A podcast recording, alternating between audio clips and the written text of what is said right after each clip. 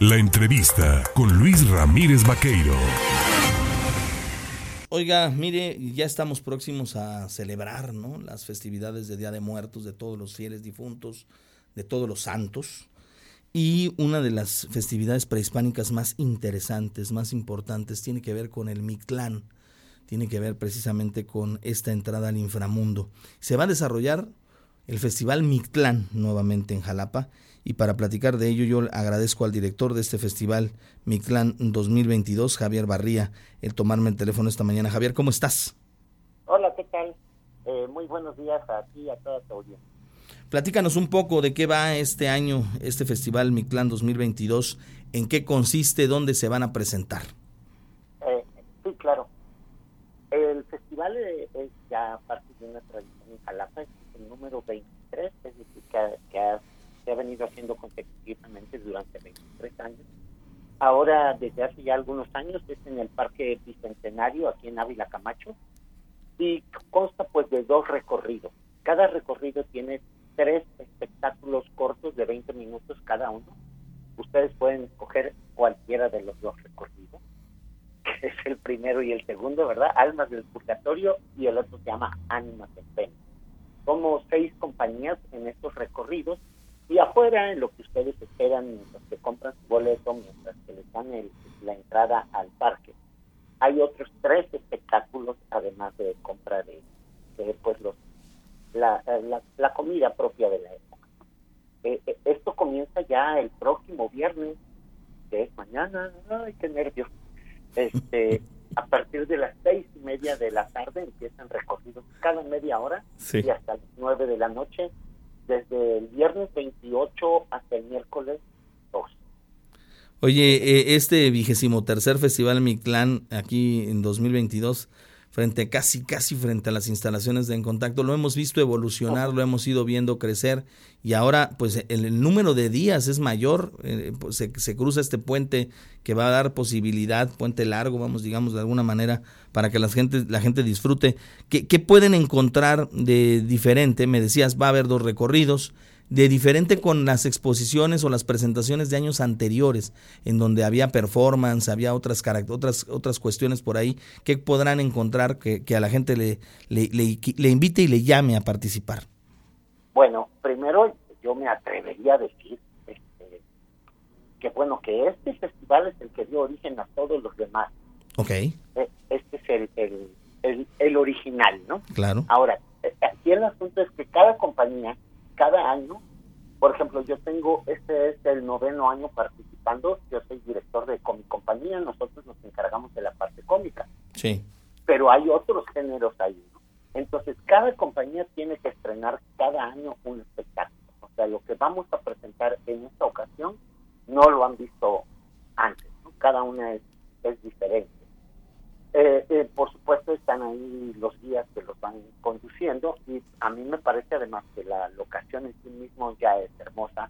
Cuando la neblina nos hace el favor de bajar, se ve increíble, muy bonito. Eh, no sé si seamos el, el único festival que además en lo que ustedes hacen su fila está están viendo ya parte del espectáculo, es decir, ahí ya comienza. Ahora, y bueno, todo apegado a nuestras tradiciones del Día de Muertos. El mexicano por naturaleza tiende a reírse, a intentar burlarse un poco de la muerte, con el respeto que, corresponde, evidentemente, se guarda debida proporción, pero ah, cuando hablabas tú de, yo soy el responsable de una compañía de cómicos que eh, año con año viene trabajando, hacer comicidad en medio de la muerte es, es complicado, ¿no? Sí, pero fíjate que eh, desde siempre se ha hecho así en México. Es parte de una de una tradición el hacer este esta mofa de, esto, pero como tú dices, con todo respeto, sobre todo a la imagen en sí de la muerte y a la misma festividad que, que bueno, eh, pasó por un sincretismo ahí con la con la conquista, pero que viene de, de, antes, ¿no? Desde antes de que llegaran los españoles por acá. Entonces, nosotros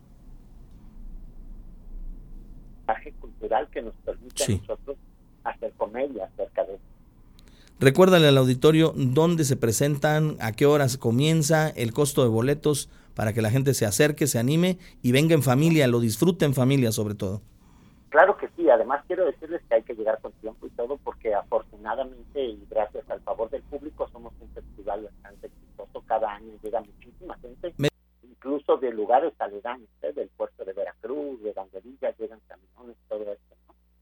Nosotros incluso nos ha tocado dar hasta siete recorridos por, por día, ¿no? Porque hay la suficiente gente para eso.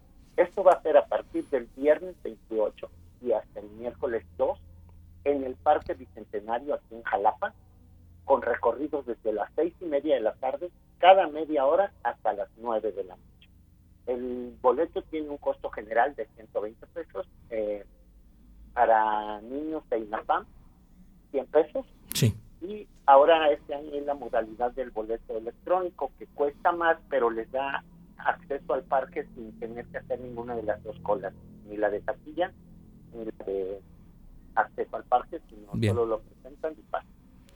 Pues yo te agradezco a Javier Barría, director del Festival Mictlán 2022, en su vigésima tercera edición. Muchísimas gracias por platicar con el auditorio y que tengan muchísimo éxito.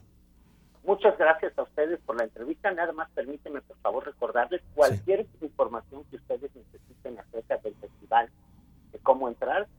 Vayan, por favor, en Facebook a Artistas Independientes de Jalapa. Ahí van a encontrar seguramente mucha información y alguien que los atienda a través del mensajero, del correo interno. Les agradezco muchísimo y esperamos contar con su presencia. Les aseguro que se van a divertir. Diversión garantizada o la devolución de su mal humor. Gracias, Javier. Ahí está la devolución del mal humor. Me parece, me parece formidable. Que tengas muy buen día. Gracias. Igualmente. Gracias. Siete de la mañana, 28 minutos. Qué buena onda, ¿no? O sea, ¿cómo ves, Mapel? te garantizan la devolución de, tu mal humor.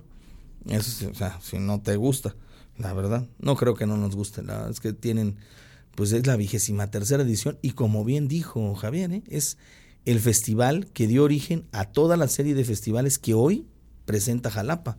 Porque eh, hace 23 años nada más eran ellos solitos haciendo el, el, espectáculo y nadie más se acordaba de que existía Día de Muertos. Todo el mundo andaba con el Halloween y esas pachangueses y ellos llegaron y dijeron, no, a ver, vamos a rescatar nuestras tradiciones.